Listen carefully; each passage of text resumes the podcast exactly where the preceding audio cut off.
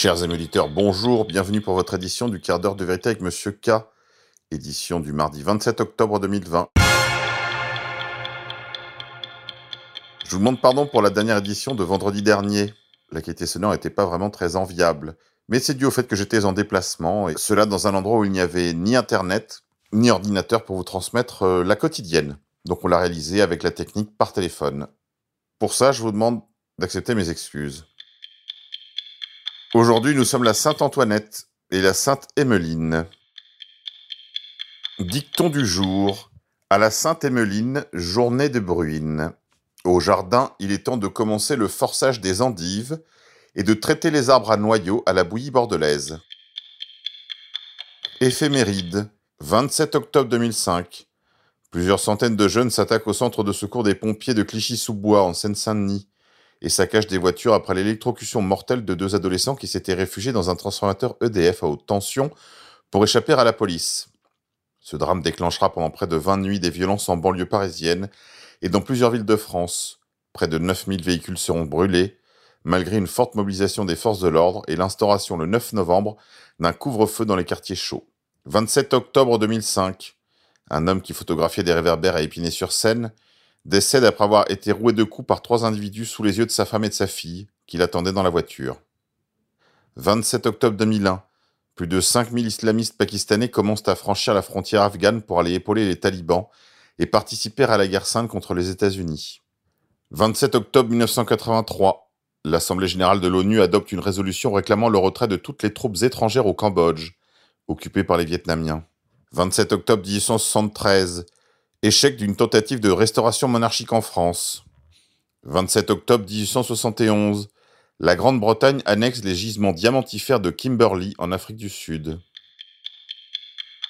Couillonavirus. Intervention à Paris de la Bravem. Vous savez, ces brigades de motocyclettes chargées d'intervenir lorsque des événements violents interviennent dans des manifestations, sont intervenus pour évacuer une terrasse pour non-respect des distanciations sociales. Couillon attentat, suite de l'affaire, après les prises de position publiques du gouvernement comme du président de la République en défense du blasphème contre la figure du prophète de l'islam Mahomet, qui avait conduit à un attentat sous faux drapeau, dont la version officielle veut qu'un professeur ait été décapité par un russe tchétchène de 18 ans illettré, mais ayant un compte Twitter quand même. Voilà que le rayonnement de la France est atteint. Le rayonnement de la France macronienne dans le monde, comme le dit Youssef Indy sur Twitter, le néoconservatisme finit de discréditer la France pour faire plaisir à des gens comme Meir Habib et Zemmour. Le boycott de la France et de ses produits prend de l'ampleur dans le monde arabe et musulman. Couillon attentat, pour ceux qui douteraient du caractère sous faux drapeau et surtout de synthèse de cet attentat, manifestement mêlant le vrai et le faux, observez les acteurs, voyez à qui profite le crime. Vous pouvez retrouver l'entretien de Laurent Oberton à nos confrères de Spoutnik. Le journaliste entre guillemets et romancier répondait aux questions de Spoutnik sur les risques d'effondrement auxquels la France fait face, avec toujours la guerre civile en perspective. Le titre de l'émission Bientôt la guerre civile en France? Les éléments du drame sont en place, selon Oberton. Je rappelle que Laurent Oberton est le blogueur connu jadis sous le nom de Le Pélicastre Jouisseur, qui était un social darwinien et un petit nazi des beaux quartiers. Mais il est surtout le best-auteur de la maison d'édition Ring, véritable agence de renseignement israélien. Et enfin, il est surtout le petit télégraphiste d'Alain Boer et Xavier Hofer. L'un, ancien du GUD et criminologue de l'extrême droite, ayant son rond de serviette sur TV Liberté, ou Boulevard Voltaire, et l'autre, ancien grand maître du Grand Orient de France et criminologue, chargé des questions de sécurité pour la France, aussi bien sous Sarkozy, d'ailleurs, que sous le règne de la seconde gauche, euh, avec les Valls et les Macron. Ils sont par ailleurs tous les deux associés dans une société de sécurité privée qui vend des solutions de sécurité aux entreprises et à l'État. Politique intérieure, présidentielle 2022. Tenté par la protestation, les Français en demandent de protection.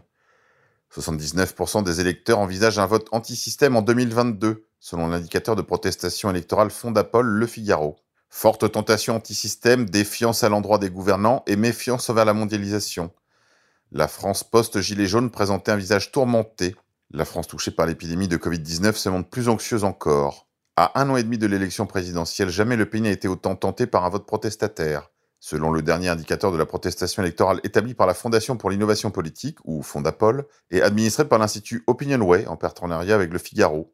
En vue de 2022, près de 8 électeurs inscrits sur 10 affirment envisager l'abstention, le vote blanc ou le vote anti-système, Le Pen, Mélenchon, Dupont-Aignan ou une candidature de la gauche révolutionnaire. Déjà très forte lors du premier tour de la présidentielle de 2017 avec 60,9% des inscrits, cette protestation électorale traduit une déconsolidation démocratique, analyse Dominique Régnier. Panique à bord. Couillonavirus. À Jakarta, 290 euros d'amende pour ceux qui refuseront de se faire vacciner. Même si le vaccin n'est pas encore disponible contre le SARS-CoV-2, la capitale indonésienne prend les devants et vient de décider de prévoir une amende pour ceux qui refuseront de se faire vacciner. Vous ne serez pas obligé de vous vacciner, mais vous aurez des amendes. Vous ne pourrez plus prendre l'avion, mettre vos enfants à la crèche. Vous ne toucherez pas le revenu universel. L'obligation vaccinale ne se fera pas par la violence, mais par l'exclusion du système, via Marcel D. Censure sur les réseaux sociaux. Le principal groupe de soutien à Didier Raoult sur Facebook, créé en mars 2020 et qui comptait environ 500 000 membres, a été désactivé hier. Coronavirus, enfin. Il s'agirait de comprendre ce qui s'est passé pendant toute cette crise du coronavirus. En réalité, il s'agissait d'un complot mondial des agences de santé. Pour s'en convaincre, Regardez la vidéo du professeur Fontillan, qui dure une quarantaine de minutes sur YouTube. Il y parle de complot mondial des agences de santé et des labos. Ce que confirme également Robert Kennedy, qui parle de conspiration entre les gouvernements et les compagnies Big Tech. Retrouvez ça sur la chaîne de Silvano Trotta. Il y prononce clairement le mot complot. Conspiracy. Faites-le savoir autour de vous et sur les réseaux sociaux. Allez-y, allez sur Twitter. Parlez de la conspiration des agences de santé, de Big Pharma et des gouvernements. Rejoignez la campagne Stop Confinement. Utilisez le hashtag et ajoutez celui de Masque Rouge. Politique étrangère. Tandis que Donald Trump invoque la protection du nom de Jésus-Christ, ce qui constitue également un petit clin d'œil au pape François qui a publiquement jugé le président Trump comme n'étant pas chrétien, l'ordinateur de Hunter Biden lui livre ses petits secrets. Et on se régale. Je vous les livre en vrac. Donc, il y a une vidéo dans laquelle on voit Hunter Biden qui fait des rails de coke avec la carte bleue de la fille d'Obama. Un journal australien signale euh, que l'on a trouvé de la pédopornographie dans le laptop de Hunter Biden aussi. On voit également le fils de Nancy Pelosi, Paul, euh, qui fait on sait trop quoi, euh, avec une petite fille, également tirée du laptop de Hunter Biden le fils de Joe Biden. Dans le même temps, Joe Biden reconnaît avoir mis en place l'organisation de fraude électorale la plus large et la plus complète de toute l'histoire politique américaine, dans une vidéo. Retrouvez ça sur le site NDF, Nouvelles de France. Les tendances semblent euh, s'inverser. Donald Trump est donné euh, de mieux en mieux placé sur les courbes.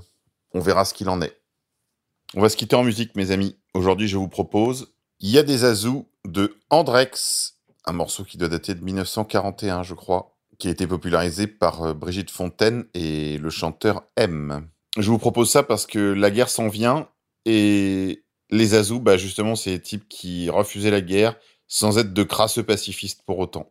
C'était les derniers dandys. Ils écoutaient du Savoy Lindy Hop, ils lisaient Louis-Ferdinand Céline et écoutaient les notes sortant de la trompette de Boris Vian.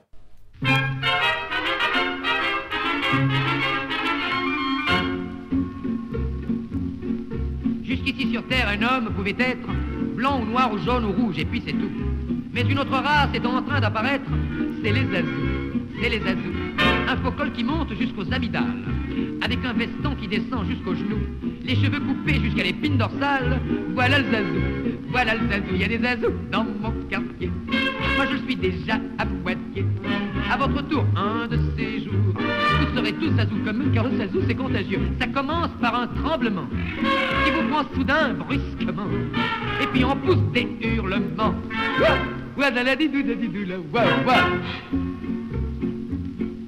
Si vous rencontrez un jour sur votre passage un particulier coiffé d'un fromage mou, tenant dans ses doigts un poisson dans une cage, c'est un zazou c'est un zazou. Si votre épicier vous dit j'ai du gruyère, mais malheureusement il ne reste que les trous, eh ben ne supposez pas qu'il fuit de la cafetière. Il est zazou, il est zazou, il y a des zazous dans mon quartier. Moi je suis déjà à moitié. Un de ces jours ça vous prendra.